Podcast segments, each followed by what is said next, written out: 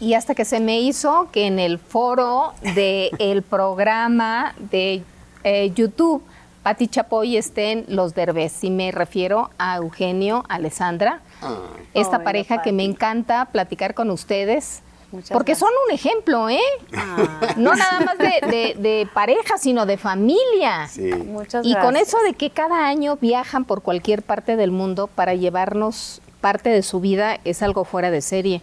¿A ti se te ocurrió, Eugenio? Fíjate, Pati, que todo nació porque me empezaron a insistir cu- cuando yo me, me- nos- cuando nos mudamos a Los Ángeles me y abrí una nueva oficina.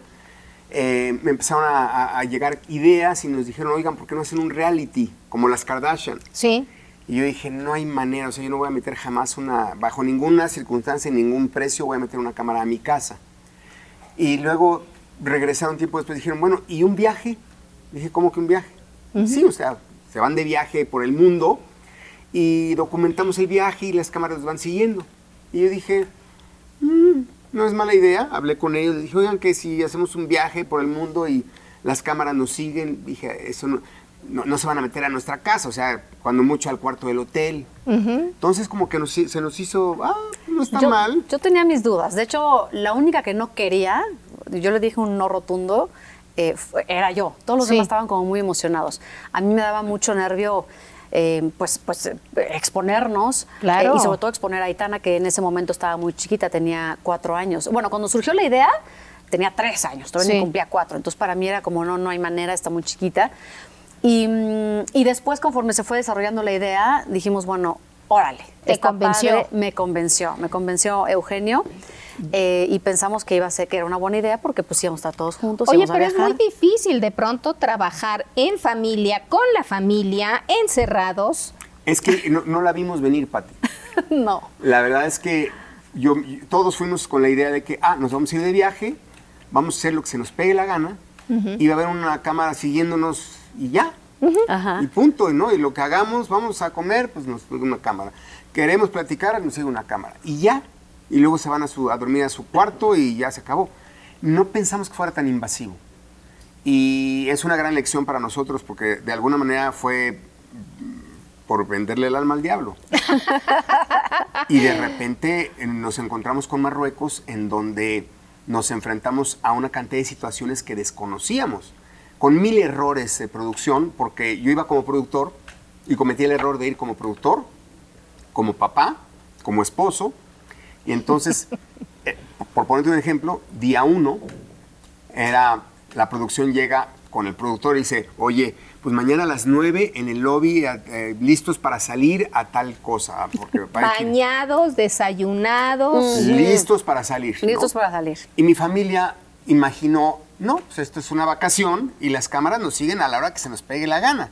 Entonces, a la hora que les digo, a las 9 en el lobby, me acuerdo que volteé el reloj y dije, acá hay 5 para las 9 y yo, mi, amor, sí, y, y ya le, "Eh, ve, ve, espérame, estoy peinando a Aitana. Y a ver, entonces voy allá con, al cuarto de Aileen, papá, no dormí porque la niña no me dejó dormir, noche, permíteme, por favor.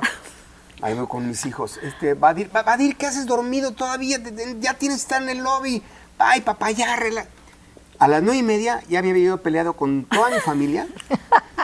Ya estaba yo de malas con todos, ellos conmigo. Y, y la producción diciéndome, ya media hora tarde ya no la vamos a librar. Entonces, ese fue mi primer día. Ya para qué te cuento el día 25. Entonces sí fue muy duro, fue enfrentarnos a muchas broncas que, que no esperábamos. Y luego, una cosa del formato que también nos pudo mucho es que si de repente Ale me decía, yo ya no puedo más, estoy agotada, la niña también, háganle como quieran, yo ya me voy. Entonces yo volteaba con la producción y decía, oye, ¿qué nos falta? No, es que falta que se sienten en la mesa y platiquen de cómo les fue en el día. Es que Alessandra ya... Se ya siente mal, punto. Se siente mal y se O va a ir. mi niña de cuatro años se tiene que ir a dormir. claro. Y entonces me dijo, que se vaya si quiere, pero lo que le moleste, que lo diga a cuadro. Oh. ¿de qué? A ver, tú, a mi amor, que si te molesta lo que sea, que lo digas a cuadro. Yo no voy a decir, yo ya me voy y háganle como puedan. Y entonces, Que no, que le- no, vile a decir que tiene que venir a decir por qué se va y que se vaya, pero nada más que diga por qué se quiere ir. Y entonces empezamos a sentir que esto no era lo que queríamos, esto no era lo que pensábamos. Claro. Y de repente empezó a haber muchos roces de, ¿y por qué? Entre todos. Entre todos. Y, y la verdad es que sí, ese primer viaje nos, nos separó. rompió. Nos rompió. Nos rompió como familia. Los enfrentó Sí. a sus propios demonios. Totalmente. Abrimos la cloaca. O sea, Sí, no teníamos sí. la menor idea de todo lo que había abajo y adentro. Ajá. Nuestra convivencia siempre había sido, pues, cordial, bonita, jajaja. Digamos que jijiji. superficial. superficial. Pero de pronto desayuna, come, cena, duerme. ¿Por un mes, Pati? Es No. más, fueron cinco Las semanas. 24 cinco semanas. Marruecos fueron cinco semanas. Cinco semanas, las 24 horas, los 7 días de la semana, Y con durmiendo cámaras. En el mismo, era una suite, o sea, había, nos separaban las puertas de los cuartos, pero estábamos en la misma, en una suite La presidencial, en la misma área, día y noche, en todos los momentos, y era muy invasivo. Y con dos bebés, Una bebé de 10 meses y una niña de 4 años. no, era, y con el yerno, y con la... ¡Oh, Dios! muy difícil, Pati. Sí, fue muy difícil. Como mamás, Aislinn y yo lo hemos comentado muchísimo. Además, Marruecos es muy caótico para, Sí, para, sí, sí, llevar a conozco. unos niños, a niñas de esa edad. Claro. Eh, todo el mundo fuma, el, el caos vial es espantoso, todo el mundo anda en moto y te pasan así por encima. O sea, yo me acuerdo que yo siempre estaba, yo estaba todo el tiempo alterada de- Claro. de, de- de- de sentir que no estaba segura mi hija. De, Sí, de que- sí, sí. Entonces, Y luego imagínate. llevamos un equipo gringo, Pati. No. Al- a la primera temporada íbamos un equipo gringo, entonces eh, lo que pasaba, ¿verdad? Mis hijos, por ejemplo, empezaban, ay, este, ¿te acuerdas cuando éramos chicos que una vez mi papá, y el- de repente el camarógrafo bajaba la cámara y se iba? No. Y entonces decían mis hijos, Pero si estoy contando "Ey, una historia de una padrísima". historia. Y entonces el, el camarógrafo, excuse me, uh, we are telling a story. Oh, oh, sorry, no, ya vete al demonio. Entonces, en la noche era, papá esto, papá lo otro, Alessandra, es que ¿por qué me hicieron esto? Es que no estoy de acuerdo. Y era una peleadera con toda la familia. porque- Más la producción Más la producción y la producción, oye Eugenio, no, no terminamos porque tu hijo esto, tu, tu esposa lo otro. No, es un infierno, Pati, un infierno. ¿Y cómo le hicieron? Porque una vez está bien, pero cinco semanas de todos los días. ¿Cómo logran eh, ustedes como pareja un equilibrio? ¿Te refieres a en ese momento? Sí, en ese momento. No fue nada fácil. Eh, sí recuerdo que prácticamente todos los días había fricciones. Además de la familia, obviamente como pareja, prácticamente todos los días había fricciones porque él, para él el papel de, de- de productor, digamos que no es que tuviera más peso que el papel de pareja Sí. o, de, o de padre, pero sentía mucha presión. Claro. Y esto era como nuestro primer experimento. Entonces, no sé si era de las primeras cosas que producía tripas, su compañía.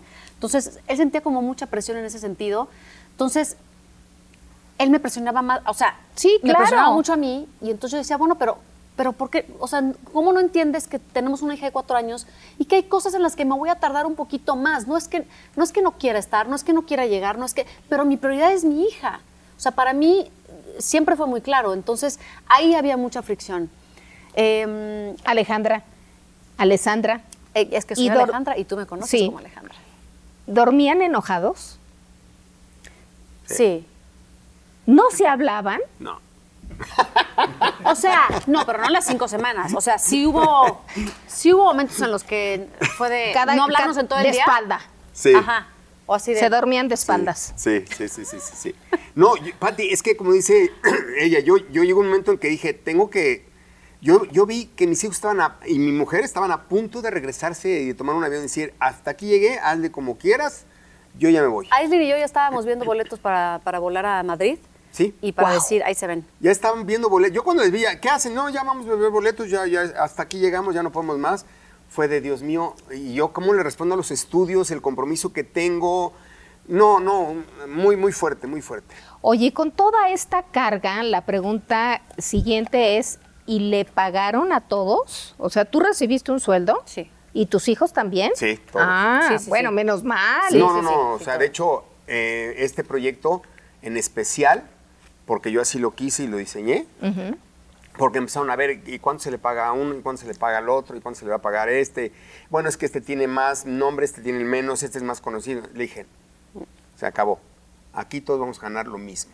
Ah, qué bueno. Y todos fue separar, se puso todo en una, ¿cómo le llaman? En una, olla. Todo el presupuesto en una olla. Y de ahí se, dividió en el número de personas y se acabó. Claro. ¿Cómo lograron salvar esa situación? Cool fact a crocodile can't stick out its tongue. Also, you can get health insurance for a month or just under a year in some states. United Healthcare short term insurance plans, underwritten by Golden Rule Insurance Company, offer flexible, budget friendly coverage for you. Learn more at uh1.com. Burrow is a furniture company known for timeless design and thoughtful construction and free shipping, and that extends to their outdoor collection. Their outdoor furniture is built to withstand the elements, featuring rust-proof stainless steel hardware, weather-ready teak, and quick-dry foam cushions. For Memorial Day, get 15% off your Burrow purchase at burrow.com slash ACAST and up to 25% off outdoor. That's up to 25% off outdoor furniture at burrow.com slash ACAST.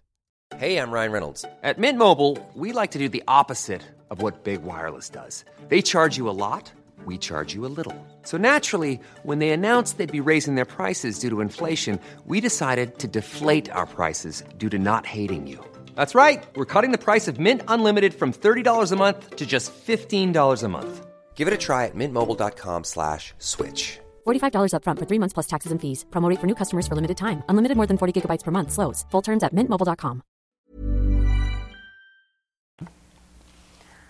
Regresando a México, tú te dedicaste, supongo, a editar, a checar que todo saliera lo mejor posible. Sí hubo que poner distancia con la familia. De hecho, ni siquiera tuvimos que poner distancia. Todos. Se dio. Se dio. O sea, llegamos al aeropuerto, Pati, y de repente... ¿Y, y Aislinn? Ya se fue. O sea, Ah, Aislinn y Mao se- con Kai desaparecieron. Ni adiós, Ni no- siquiera no- nos ni adiós nos ni siquiera se dijeron. despidieron.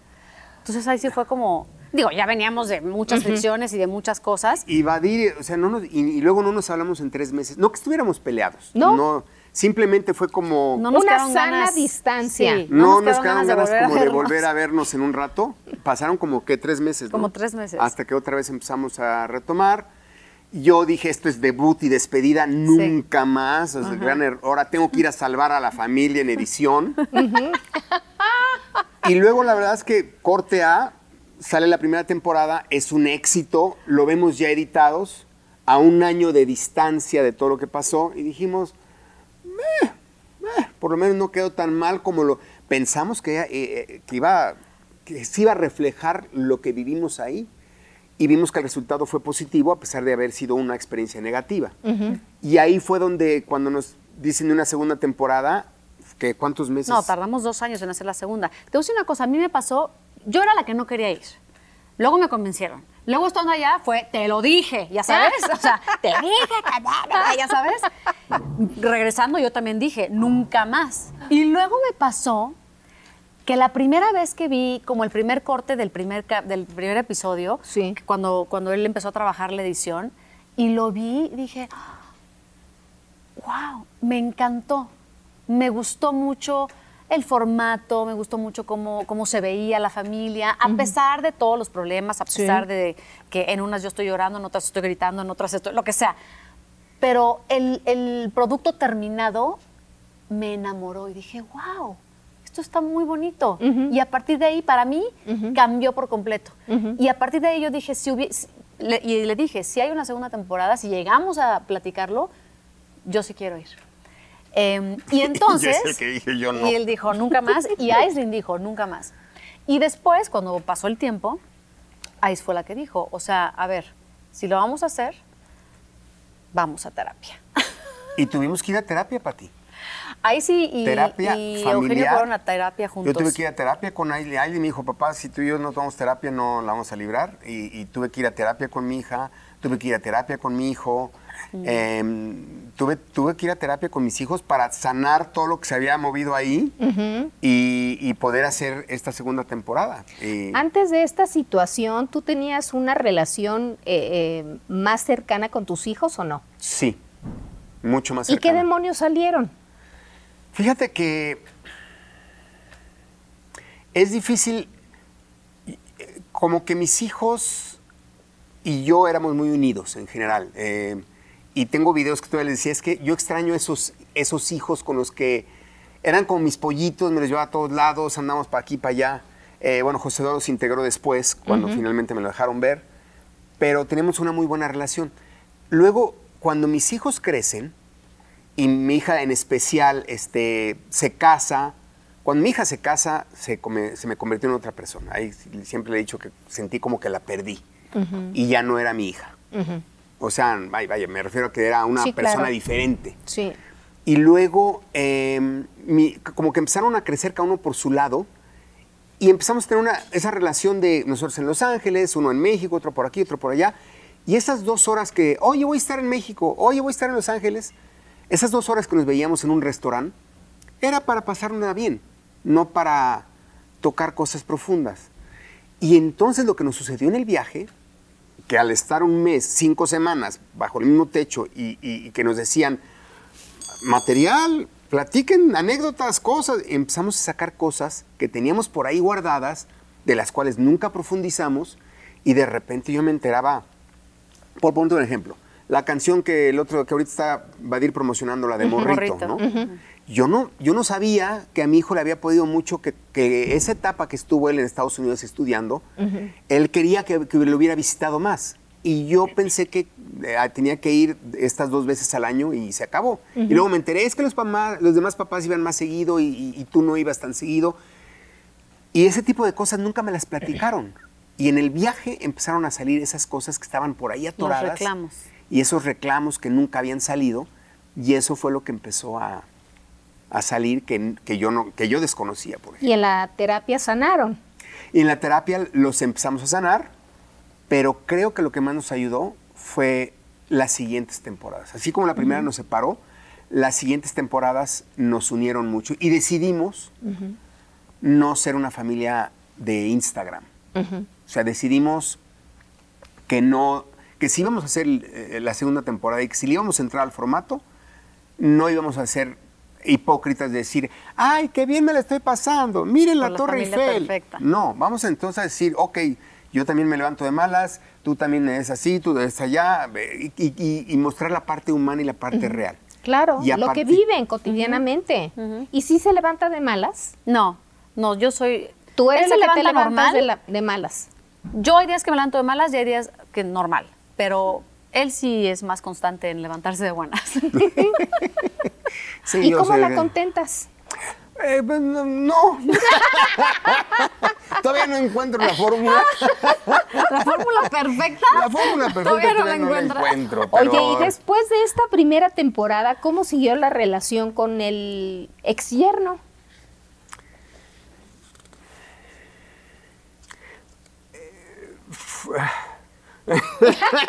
Es que al principio fue difícil. Fue Eh, difícil, fue difícil. En, en esa primera temporada, lo que sucedió, Patti, fue que creo que por primera vez nos vimos Como somos. como somos, por primera vez.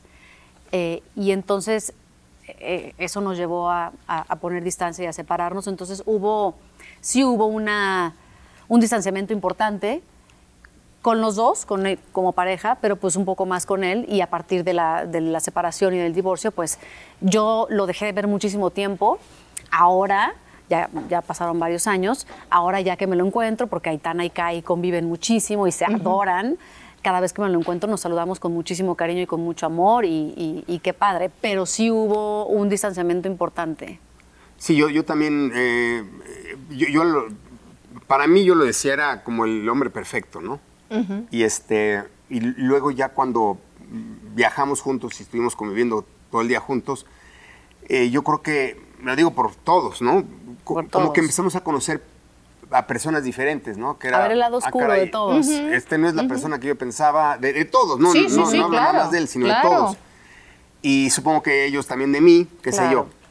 Y entonces, eh, sí, cuando termina eh, el viaje, como que éramos otras personas y, y- y ellos eran otras personas. Y sí hubo un, un- un distanciamiento. Ahora, ya con el tiempo y con la distancia, eh, nos vemos con mucho cariño y lo quiero mucho y tenemos una gran relación. Pero en el momento sí fue como... Cuando toma la decisión de separarse, tu hija llegó contigo y te platicó. Sí, sí, yo con Aislinn siempre he tenido una relación muy, muy cercana. De hecho, a raíz de que se casó fue cuando la, la sentí Se que la había, que, se que se había alejado. Claro, claro. Eh, pero fue la primera que, que llegó y dijo, papá, está pasando esto, ¿no? Y yo no, la verdad es que no me lo esperaba. Yo también No. pensé que, pensé que era, que ellos iban a estar juntos toda la vida. O sea, sabíamos que también para ellos había sido esa primera temporada muy, muy, muy fuerte y que obviamente también tienen que trabajar muchas cosas, pero nunca nos imaginamos que, que se iban a separar. En, en todo este, estos viajes que hacen ustedes, creo que en tu caso es como un poco más abrumador, porque estás hablando de que vas con tu marido, vas con tu hija y vas con los hijos de Eugenio. Exacto. Es exacto. como mucho, ¿no? Sí, sí, sí es mucho. Sí, sí es mucho. Eh, he tenido que aprender a, a manejar mi situación Sí, claro. y mi lugar. Sí. Eh, porque con cada uno, con todos tengo una relación maravillosa por separado. Sí, claro. Pero ya que estamos todos juntos, la dinámica familiar Cambia. cambia y a veces es muy complicada y a veces es muy tóxica. Eh, entonces sí, para mí, para mí quizá lo más difícil eh, ha sido en mi papel como mamá de Aitana, eh, protegerla y distanciarme cuando empiezan a surgir estas dinámicas tóxicas eh, de situaciones que o de conversaciones, Sí, porque claro. recordarás que hace no mucho en una conversación de una cena, yo de plano me paré de la mesa y agarré a Aitana y me fui, porque se estaban tocando temas que no me parecen apropiados para... Es que estamos hablando que- de una niña y de adultos. Exacto. Es que ¿no? pasó que Exacto. estábamos en, eh, fue en Finlandia justamente, estábamos este, cenando y de repente surgió un, un- un- un- un tema trivial X, ni siquiera era nuestro. Haz de cuenta que un chisme de, oye, ¿ya supiste que fulanito le pasó esto? Y eran cosas inapropiadas y no nos dimos cuenta nadie de que ahí estaba una niña. Entonces empezamos, ay, no, No, me digas yo, así, obviamente yo favor". sí, yo sí. empiezo a hacer caras, empiezo a hacerle así de, oigan, oigan, oigan, y cuando de repente Pero me- estamos tan clavados en la conversación que no nos dimos cuenta hasta que Alessandra se para y se va. Y de repente, sí, porque y entonces, se enojó Alessandra y yo te dije, no, no, no, no, no, no, no creo, no creo, no creo. Y seguimos en el chisme. Y ya luego, ya me dijo, oye, Pero no esa parte padre". para mí es muy difícil. Sí. Es muy difícil para mí, primero, darme cuenta que, que hay cuatro adultos que no se dan cuenta de la presencia de una niña. Claro, claro. Me duele. O sea, Claro. esa parte me duele mucho. Sí. Eh, y además empiezo en el conflicto de... eh, y entonces empiezo a hacerles caras, pero también nadie me hace caso. Y entonces llega un momento en el que me paro, agarro a mi niña y me paro a la mesa y me voy. Sí. Por, por, a veces porque son eh, groserías o palabrotas que también Sí, les digo, claro. oigan, O temas no apropiados. temas cero apropiados. Sí. Y entonces esa parte para mí es complicada. Claro. Eh, y sí he tenido que, que- que poner límites y que, y que de manera y que comunicarlo de manera respetuosa, porque antes eh, para mí ya sabes era como me hacía yo el coraje y Pero es que ese día el chisme estaba muy bueno. Ese día el chisme sí, estaba muy bueno, sí. Patilla. Ni nos dimos cuenta, ¿cómo habrá estado que ni nos dimos cuenta? Y, y de verdad era un chisme de, de esos que había, oye, ya, ya supieron, a ver, enséñame el celular y, ay, no me, oye, pero ¿cómo? En el chisme. Claro, claro, nos- se nos claro, claro. En estos viajes, ¿qué has descubierto de Eugenio que no conocías? mm, Pues ya me... en estos viajes, fíjate que como he tenido la fortuna de viajar muchísimo con él, desde el día uno, casi casi que nos conocimos, em, lo descubro mucho más papá de lo que él cree. Siempre, siempre le he dicho, porque cuando, cuando yo lo conocí me vendía la historia de que no es que yo no soy buen papá, o eh, la parte Sí. paternal le costaba. ujú. Y conforme yo lo fui conociendo, siempre le dije, es que no entiendo, no, ¿Por no sé qué de qué me hablas y por qué así? piensas así de ti, cuando yo lo que veo es que eres un gran padre. Claro que eh, hay, has tenido obstáculos y ha sido difícil, hay cosas que te cuestan trabajo, pero, pero eres un gran padre. Y en estos viajes lo veo, lo confirmo, lo compruebo. Em, lo veo porque se desvive por los cuatro, se desvive por, em, por regalarnos a todos, pero sobre todo a los cuatro hijos, momentos inolvidables, em, por, por crear escenas mágicas y maravillosas. Es un, es un director de cine. Entonces, sí. esa magia que está en su cabeza la quiere transportar a, a la vida real y se las quiere presentar a, a- A los sus hijos. hijos. Entonces, eso, eso me encanta y eso confirma lo que siempre te he dicho de cómo Bueno, ¿y ustedes cómo se conocieron, eh? Nos conocimos porque a mí me invitaron en el 2006 eh, como, como actriz invitada a Vecinos, al, al- al programa de Vecinos que él producía, pero en el que él nunca había actuado. En esa ocasión, él por primera vez iba a ser como actor invitado en Vecinos y me hablaron a mí para invitarme eh, para formar parte de esos. Eran dos capítulos, ¿no? Dos capítulos en los que iba a estar Eugenio. Y me acuerdo perfecto que yo estaba grabando eh, un programa que tenía en ese momento, algo de Cantando por un Sueño, creo, y estaba en Cancún cuando recibo la llamada de Elias Olorio, el productor asociado, y me invita y dije, ah, pues está padre. Si es la primera vez que Eugenio Derbez va a estar, está padre, porque es algo importante, es algo diferente, es algo único. Y así fue. Digo, ya nos conocíamos. Nos habíamos visto de entrada por salida. Y, de, ah, hola. Y hasta ahí fue la primera vez que nos vimos y fue de... ¿Te cautivó? Es, me, me- de, de estos momentos en donde te encuentras con alguien y, psh, y sientes que eh, Hay algo. Hay algo. Y, ajá. y- y yo le digo, es que yo ya te conocía, pero como si fueras otra persona, como si ese video hubiera llegado a una persona diferente y dijera yo, ¿qué es esto? Es que como yo lo veo, ya nos habíamos visto como tres o cuatro veces de, ay, hola, ay, hola, X. Yo siento En un pasillo. sí. Que, que ese día, o sea, tenía que ser en ese momento, ese día, cuando sucediera la, la magia y nos, y, y nos íbamos a enamorar. Y es como si nos hubieran quitado el velo, ya sabes. Ajá. Y por fin nos hubiéramos, o sea, porque yo me acuerdo perfecto cómo venía yo bajando de las escaleras y él estaba en el lobby y lo vi y dije, Oh, oh. dije, yo no me acuerdo que Derbez fuera guapo. O sea, lo vi guapo. Y ya que bajo y lo veo, lo tengo enfrente, o sea, fue de, hola, te juro, como en las películas, o sea, así de, ah. ¿Me o gusta sea, una tacita de café? así, ¿No sería mucha molestia? pasa usted. Así no, estamos. no, no, no, de verdad, es como si de verdad salían corazoncitos alrededor. Sí. Fue muy mágico. ¿Y cómo se enamoraron? Pues nada más, yo nada más de verlo.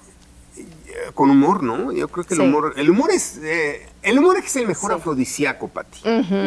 Por eso es que luego los comediantes eh, tenemos mujeres guapas, porque la mujer le gusta que le hagas reír. Sí, claro. El guapo, a- al ratito te acostumbras de verlo y ya como que "Ah, está, está bien, ¿no? O sea, está- eh, pero, pero al rato te aburres.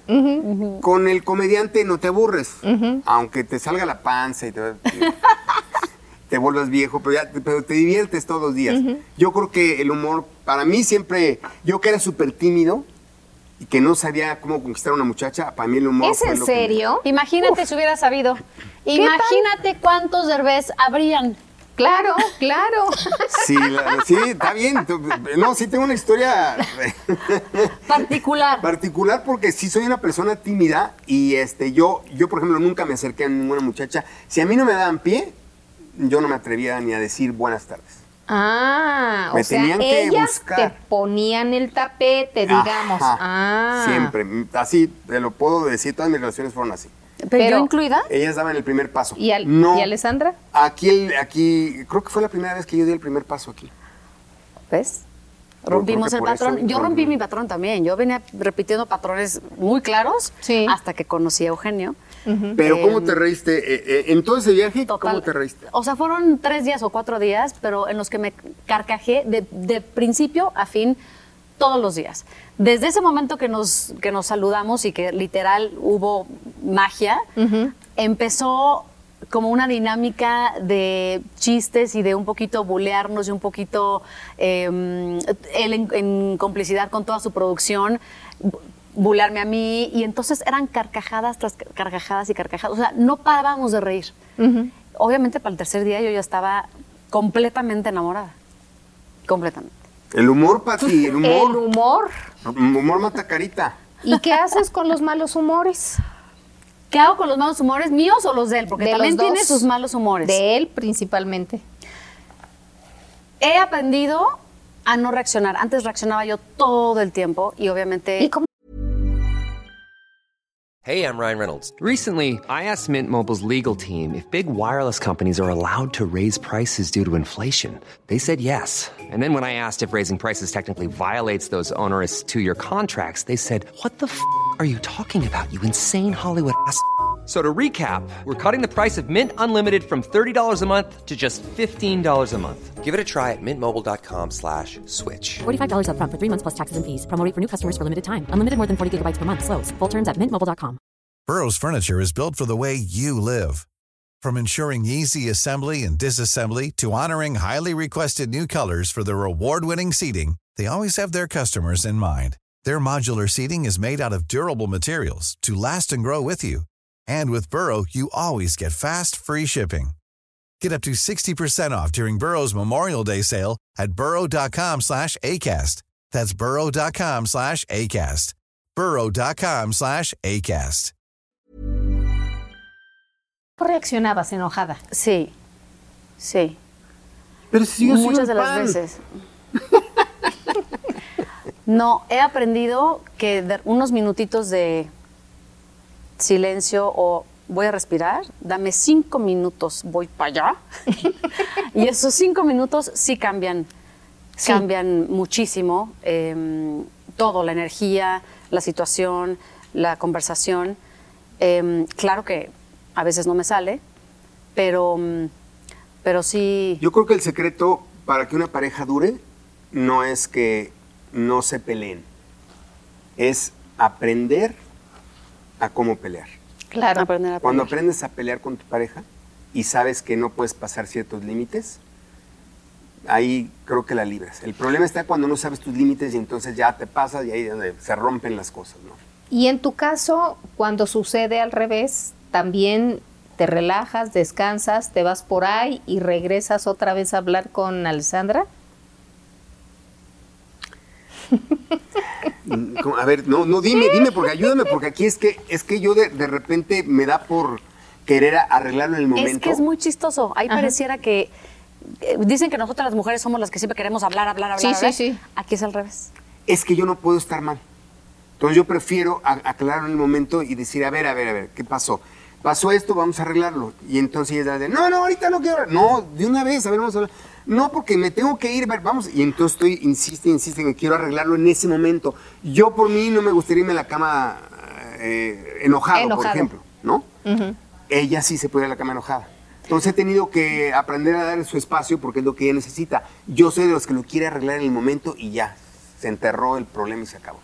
Entonces, muchas veces, imagínate, imagínate que tú necesitas tus cinco minutos y él está, pero y entonces es como, no, no, no, no. Entonces, esa parte hemos tenido que aprender. Claro. A, a conocernos. Y a final de cuentas, tus propios malos humores, ¿cómo los manejas? Con ejercicio método, método M, que es la plataforma que tengo con mi hermana, eh, es lo que me ha salvado la vida, sobre todo en pandemia. Bueno, en pandemia me salvó la vida. En los últimos años de- del proceso de la menopausia y hormonal, que para mí ha sido terrible, lo peor que me ha pasado en la vida, sin ejercicio me hubiera vuelto loca. Claro. Eh, para mí el ejercicio, el movimiento es crucial. Eh, ahora que regresé a cantar, conectarme Cambió con, la vida. Claro, conectarme con, con- con mi esencia y con mi pasión también me ayuda muchísimo. Esos dos días que me voy, canto y regreso son mi respiro, son mi alimento para el alma también, para continuar eh, con mi otro alimento del, con el- del alma y con mi otro lugar feliz. Entonces, eso, eso me salva. ¿Y cómo logran a través de los años mantener esa buena relación con el trabajo de ambos, sobre todo de ti, Eugenio, que si no es una, una serie, es una película, es, es, es chamba? Bueno, yo, es que es, que es una, es una, es algo difícil. Yo, yo sí creo que en un principio Alessandra tuvo que acoplarse mucho a mí, cosa que le agradezco porque ella, me, por ejemplo, cuando fuimos a Australia, que, que fui a filmar la película de Dora, eh, me, dijeron van a ser de cuatro a cinco meses en Australia, donde no puede estar yendo y viniendo. Y ella dijo, me voy, voy contigo. Y nos fuimos a los dos a... Los tres. a los tres, porque Aitana todavía estaba chiquita, no estaba en la escuela, afortunadamente. La metimos a una escuela en Australia. Este, pero ella me acompañó. Entonces, hemos como que intentado, eh, y últimamente ha sido más difícil porque hemos tenido Porque que... yo regresé a trabajar. Entonces, ahorita entre sus giras y mis proyectos y la escuela de la niña es un verdadero circo, pero quiero que sepas que a pesar de eso, no tenemos nana, no tenemos ayudante que nos ayude. A, Aitana la cuidamos o su mamá o su papá. Y, Y mi mamá. su abuela. La abuela, La abuela claro. que es la que el ángel de la guarda que cuando de plano ni ella ni yo hacemos circo Mara y teatro para estar juntos o acompañándonos o a ver cómo cómo los calendarios y cuando no se puede la abuela siempre nos ayuda. Bendita abuela. Bendito Dios. Salúdamela, por favor. Gracias. A claro doña Gaby. sí, Gracias. Pues es una maravilla que, que logren ustedes esa compenetración hoy día, pues porque así son. Ambos trabajadores, ambos exitosos y van a continuar. Pero fíjate que yo diría, porque mucha gente piensa que quizá nos llevamos muy bien y no, creo que Sí, Nos llevamos fatal. no a lo que ¿O voy es a que decir? no a lo que voy a que con lo que dije hace rato que creo que hemos aprendido a, a- Sí. hemos aprendido a pelear, hemos aprendido a, a encontrar nuestras diferencias. No somos una pareja que digas es que tú los ves y todo el día están de ¿Derraman buenas, miel? No. derraman miel. Es que así no es la vida. No, y yo lo entendí también hace muchos años en terapia. Mi terapeuta me dijo, a ver, tú tienes que entender y reconciliarte con la idea de que tu matrimonio nunca va a ser fácil en el sentido de que nunca van a ser la pareja de, sí, mi amor, sí, mi amor. No, por nuestra naturaleza, la de ambos, Sí. ambos somos personajes complejos, ambos somos Virgo, ambos somos, o sea, los dos somos personalidades fuertes. Nunca va a ser como te lo pintan en las eh, películas No. o como te lo pintan en, en No. los cuentos de hadas. No. Entonces, eh, partiendo de ahí, ah, se quita. Todo es más fácil, Todo es más fácil, te quitas un peso gigantesco Claro, de encima, el claro. peso gigantesco de tener que tener un matrimonio perfecto en el que te lleves increíble y en el que todo sea bonito. Pues no. Y a final de cuentas la vida los ha puesto en una situación un poco difícil cuando te accidentaste, Sí. que no quedó otra más que estar juntos Sí. y salir adelante. Así fue. Sí, lo del accidente Como fue. paciente, ¿cómo es este? A ver, platica cómo soy como paciente, a ver. No, te voy a decir una cosa. Este accidente fue de lo más fuerte que hemos tenido que enfrentar como, como pareja. Es la primera vez, fue la primera vez que lo vi completamente roto de espíritu. Ya deja tú las 17 fracturas. Su espíritu se rompió.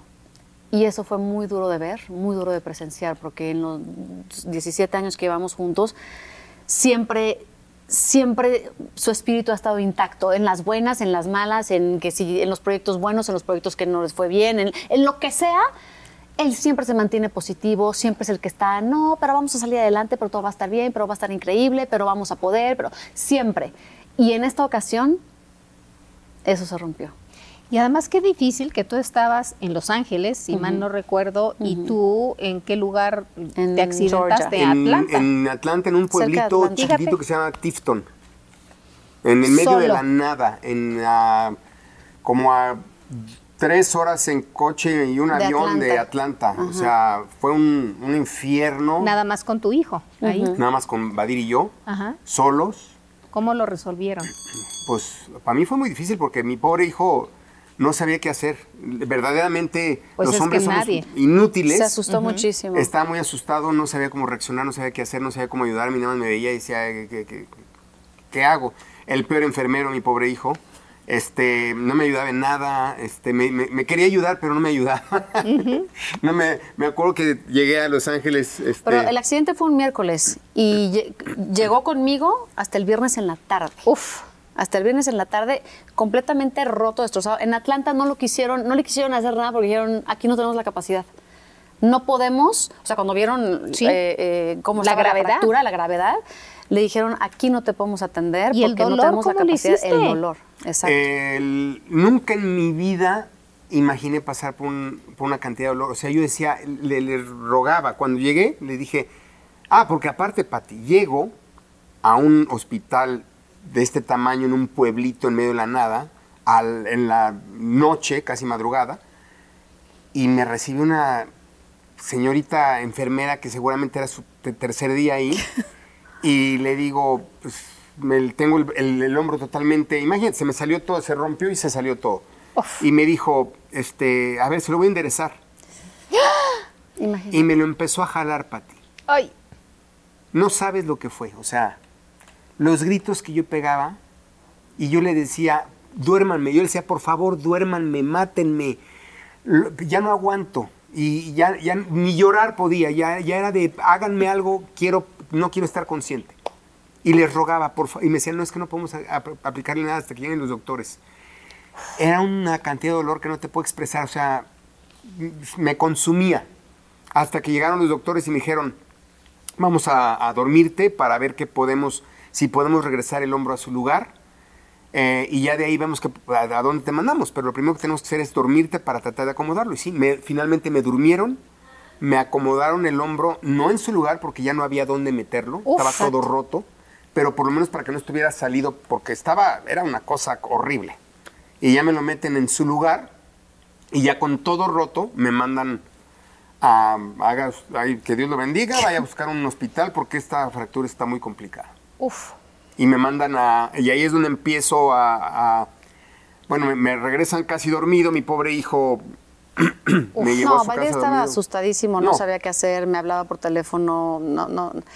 Fue, fue muy fuerte. ah, Y, y cuando por fin lo vi, que el, pobre llevaba dos días sin bañarse, sin comer. No había eh, comido en dos días y mi pobre hijo Pálido. no se le ocurrió darle de comer a su papá y yo con el dolor pues tampoco comí. Eh, llegué, viajé en el avión, Pati, con la bata de los del primer del hospital. hospital. Sí, así abierto de atrás, sin camisa. Como, como parecía yo un homeless, un Indigente, un sí. indigente. Y me acuerdo que, que le, le comenté a Ali y me dije, me dijo, le dije, me trataron muy mal en el avión, le estaba yo comentando por teléfono antes de verla. Le digo, me trataron pésimo en el avión, como si fuera yo verdaderamente un pordiosero. Y ya que me vio, Y a la hora que lo veo le digo, es que mi amor, sí pareces un pordiosero, Dios mío. pero Pati, ¿tú crees que yo me quería poner o quitar una camiseta? No podía, no Mover podía. el o sea, brazo. No podía ni respirar del dolor. Yo dije, a mí no me importa viajar en calzones, yo así como estoy no me voy a mover un, sin bañar, sin... Me tapé la cara, me puse gorra, lentes, tapaboca y, y, y- y luego imagínate, iba yo al aeropuerto en ese viaje con mi hijo de regreso, ir al baño para Me tom- nada más levantarme para ir a hacer pipí era media hora. Y luego, pues hijo, ayúdame a todo. Pues sí, pues y sí. luego me acuerdo que de repente Badir estaba con su perra con las maletas y no podía. Y un día, en una de esas, regreso del baño yo solo, que fui y le dije, hijo, ya fui yo solo, pero. Y, y mi papá, ¿cómo tú vas a cerrar la bragueta aquí delante de todo el mundo? Ahí cerrándome la bragueta delante de todo el mundo, porque no podía ir ni siquiera eso, Pati. No, un, un infierno ese Como de el lugar donde te accidentaste, ¿no te dieron medicamento para viajar y que se te quitara el dolor? Me dieron un medicamento, pero ¿sabes cómo son en Estados Unidos? Oh, sí. Creo que le dieron un analgésico. Entonces me dieron un analgésico Menor. Menor. menor, exacto. pero venía yo con un, o sea, el dolor, yo me subí al avión y le decía, señorita, se lo suplico, denme algo, no le podemos dar nada. Nadie me quería, en Estados Unidos nadie, me quiso dar Nadie ni se una aspirina. nada. Y yo lo recibo y como- cuando yo lo vi, me quise morir. Del aeropuerto, directito nos fuimos al hospital donde ya nos habían recomendado al cirujano maravilloso, mm, este, No, especialista en, en- en En hombros. hombro. Eh, me lo llevé direct- directo. Obviamente le hicieron todos los estudios y el doctor dijo, yo pensé que lo iba a operar en ese En momento. ese instante. Y de repente llega y nos dice, esta fractura está muy complicada, me tengo que preparar, esta va a ser una cirugía complicada y tengo que tener, tengo que estar preparado para varios escenarios.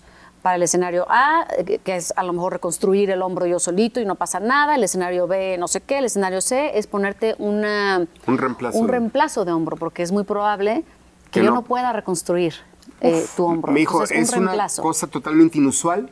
Me dice, es como cuando de repente se te cae un florero, algunos se parten en dos, y de repente hay unos que caen y se parten en, en mil pedazos. Bueno, es lo que te pasó. Me dice, voy a tener que eh, reconstruirlo, no sé si pueda, y si no puedo, eh, uno de los planes será, literal, te cortan Uf. y te meten un hombro de plástico con el peligro de que tu cuerpo, tu cuerpo lo rechace. rechace. Entonces yo pensé que perdí el brazo, pa- pa- dije, si, si ese es el escenario y mi cuerpo lo rechaza, pierdo el brazo.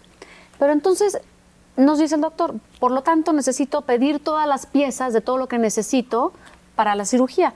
Entonces, bueno, hoy es viernes, eh, ¿qué te parece si te opero el martes o el jueves de la próxima semana? Y yo, ¿qué?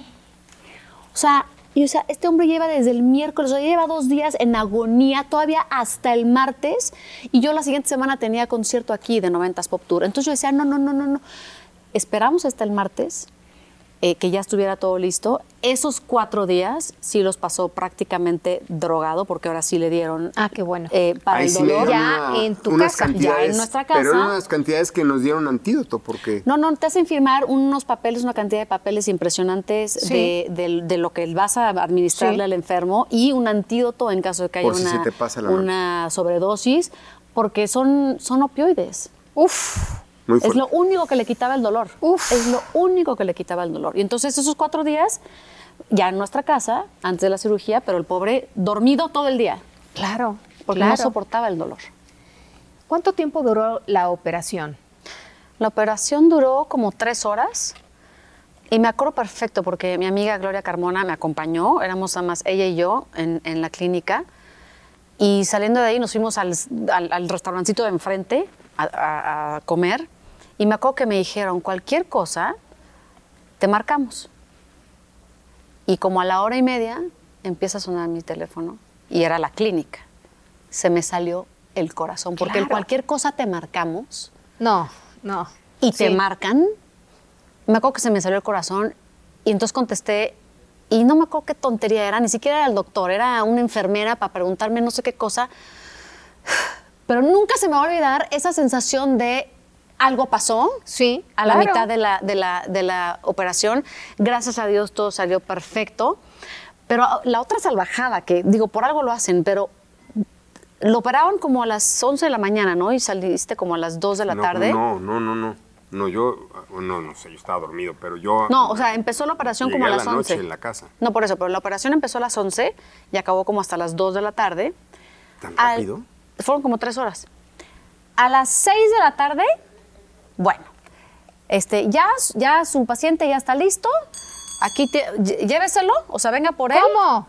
Ni siquiera se quedó en el hospital. Ay, no es cierto. No. Estoy hablando del doctor número uno, yo creo que casi del mundo, en...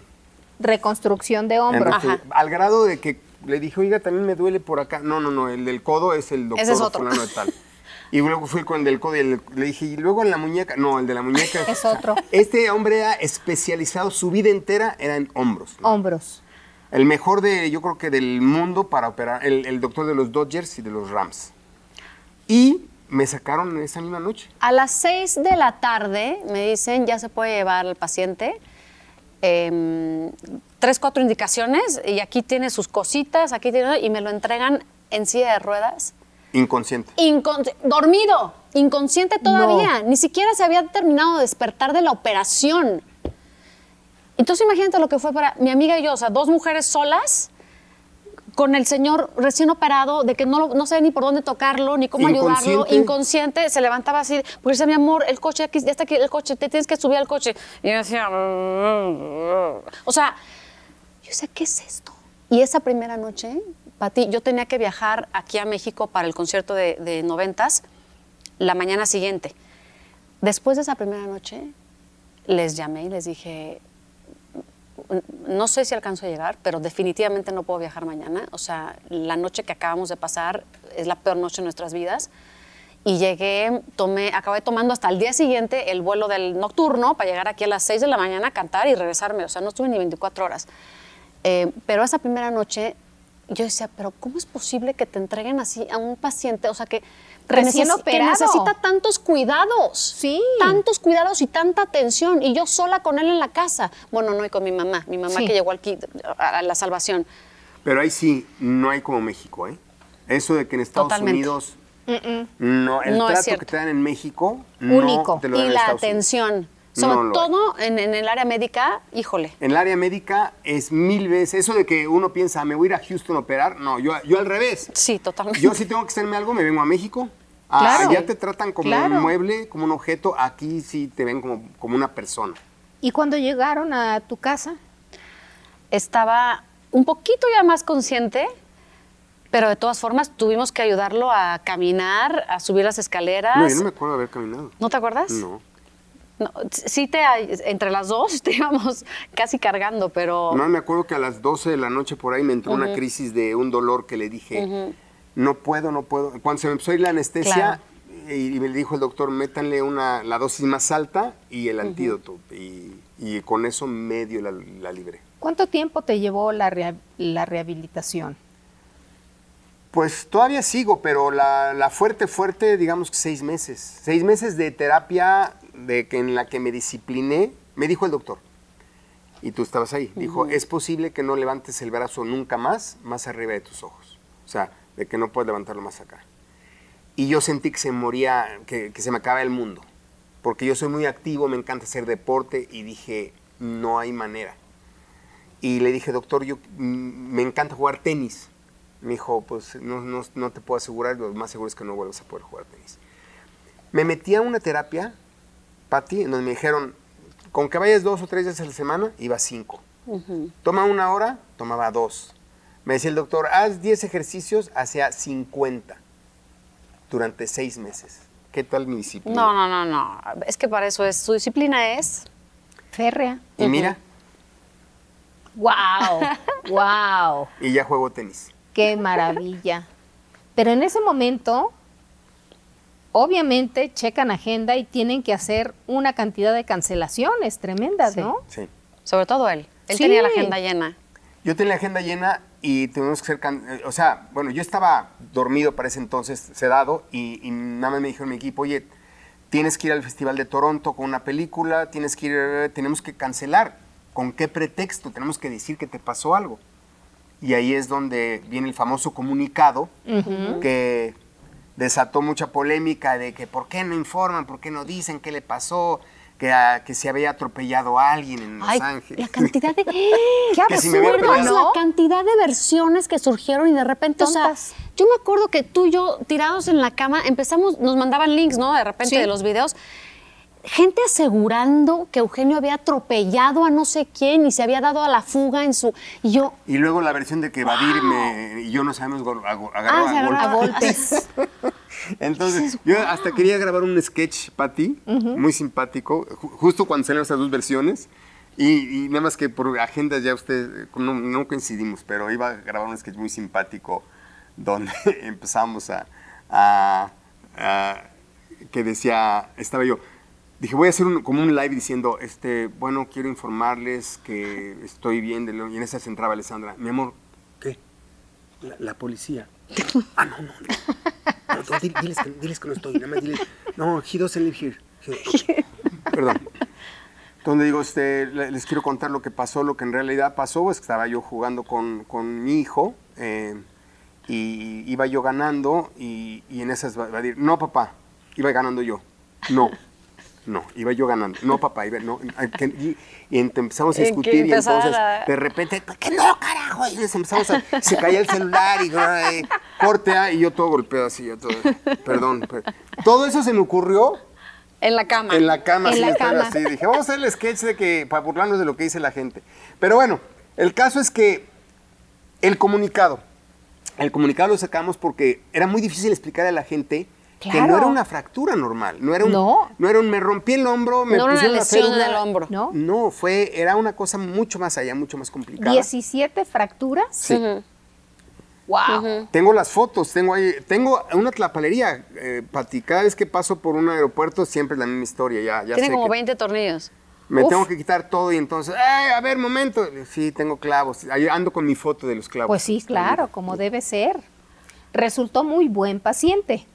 Sí, Resultó muy buena enfermera. Claro. Porque la primera, después de la, de la operación, pobre mujer, me tenía que hacer todo, todo, todo, todo. Pero después de la operación, el primer baño. ay no, que ese me di- momento fue... Imagínate, no me había bañado en una semana porque obviamente no me podía ni No mover podía, antes de la operación. claro. Y después de la operación me dijo, o te bañas o te bañas, ¿no?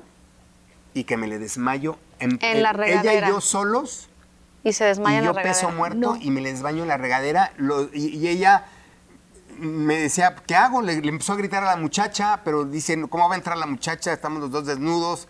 No, un. un Me circo, asusté Pati. horrible. Ese fue el- un susto espantoso. Uy. Porque estaba yo bañándolo y de repente me empieza a decir, me siento mal, me siento mal. Y entonces le digo, espérame, tranquilo. Afortunadamente teníamos una, una como banquita. Sí. Yo le digo, espérame, siéntate. Y me empieza a agarrar y me dice, no, o sea, de no te vayas. Y lo veo que se empieza a poner verde y que se empieza a ir.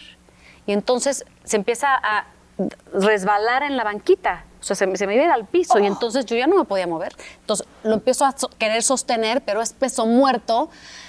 Y con jabón, te juro, parece sketch, pero fue un momento muy, muy dramático en el que se me desmayó en la regadera eh, y dos, tres minutos en los que tuve, o sea, tuve que resolver y, y no sabía qué hacer y entré en pánico. Y mírenlos. Ahorita como si no hubiera pasado nada. Y todavía después de eso, pues obviamente cada uno, sobre todo tú, retomaste la agenda y empezaste a hacer maravillas. Es que me deprimí. De- es más, de hecho, lo primero que hice después del accidente fue, de este viaje, viaje, con los Derbez con los 4. Derbez. Entonces, los que van a ver la serie van a ver a un Eugenio que me veo acabado. No. Me veo. No, no, te te lo juro, Pati. ve- Vela y vas Te a ver. diferente ahorita. Me veo, estoy primero más gordo que nunca. O sea, traía una panza. ¿Cuál gordo? del- No, a ver, Cuéntale. no, gordo no. Sí traías más panza de lo normal, pero gordo. a un no. grado que te carcajeaste. Es que cuando- había una, hay unas escenas en las que de repente se sienta de una forma en la que se le sale la panza, que Claro. no es normal, o sea, que en él. no. Y claro, yo me carcajeaba, pero Entonces, pero sí, pues, eh, estaba yo muy mal y fue lo primero que hice y por eso me veo como mm, mal. Estaba yo anímicamente y por fuera y por dentro estaba yo mal. Superaste la depresión. Sí, es más, nunca en mi vida he tenido depresión. Siempre me, me he jactado de que no soy una persona depresiva. Ajá. Y esta fue la primera vez en mi vida Ajá. que entendí un poquito la depresión. no, no mucho porque tampoco soy, pero sí dije, ay, ¿qué es esto? O sea, no estoy acostumbrado a... Yo siempre me río de la peor situación, me río. Sí. Y aquí fui, ah, yo pensé que perdí el hombro, yo pensé que perdía mi carrera, yo pensé de aquí en adelante mi vida va a ser otra, ya se acabó mi sueño, mi- o sea, sí, sí entré en una depresión muy fuerte. Pero así hiciste la cuarta temporada. Ya hago la cuarta temporada y después de la cuarta temporada como que ya dije, no, ya regresé y de ahí para adelante eh, ¿No has como que dije, no paré. Y entonces fue al revés, fue, ahora me voy a comer el mundo. Y entonces me he estado comiendo al mundo. comiendo el mundo. Con este viaje que hicieron a Finlandia es realmente hermoso lo que hicieron, ¿eh? Muchas gracias. Ay, sí, fue Muy fue- lindo. Fue muy Gracias. lindo, sobre todo por Aitana. Sí, Porque fuimos a buscar a Santa Claus. sí, eso fue lindísimo. Hermosísimo, es un viaje inolvidable, creo que para todos, pero para ella creo que también ya eh, se va a acordar toda la vida. Y además a- por todos los niños que ven la serie, Sí, ¿no? sí. Es algo encantador. Sí, Sí. ¿A quién se le ocurrió? Bueno, eh, fue, fue una idea como en conjunto. Básicamente a mí porque quería yo que hiciéramos una temporada navideña. Habíamos platicado, oye, ¿por qué no hacemos tempor- una temporada navideña? Vamos a hacerla. Claro. No, est- no estaría mal, eh, pero hacerla ya porque no es fácil. Y, y es por eso que y- y dijimos es perfecto para la edad de Aitana que vayamos a conocer a Santa Claus. Eh, y, y googleamos y nos encontramos que hay un pueblito donde realmente vive Sí. Santa Claus. Yo nada más pensé que era una leyenda de, ah, vive en el Polo Norte. No. Ahí vive. Hay un Ahí pueblito vive. donde vive Santa Claus, donde tiene ¿Dónde su, está su casa? su villa, su casa, su trabajo, y ahí es donde hacen los juguetes, y ahí fuimos. Qué maravilla. Es un buen regalo para esta Navidad. Sí, Ay, muy lindo. muchísimas gracias. Y les agradezco mucho que estén aquí conmigo. contrario. Gracias, Muchísimas gracias. Al gracias, contrario. gracias, Y gracias tenemos a ti. por delante mucho más que Uh. platicar. Sí, Cinco programas. Bueno, este es el primero, exacto. ¿no? Exacto. Con los derbés. Exacto. Muchas gracias. Gracias, a ti, Pati, Pati. Mil gracias.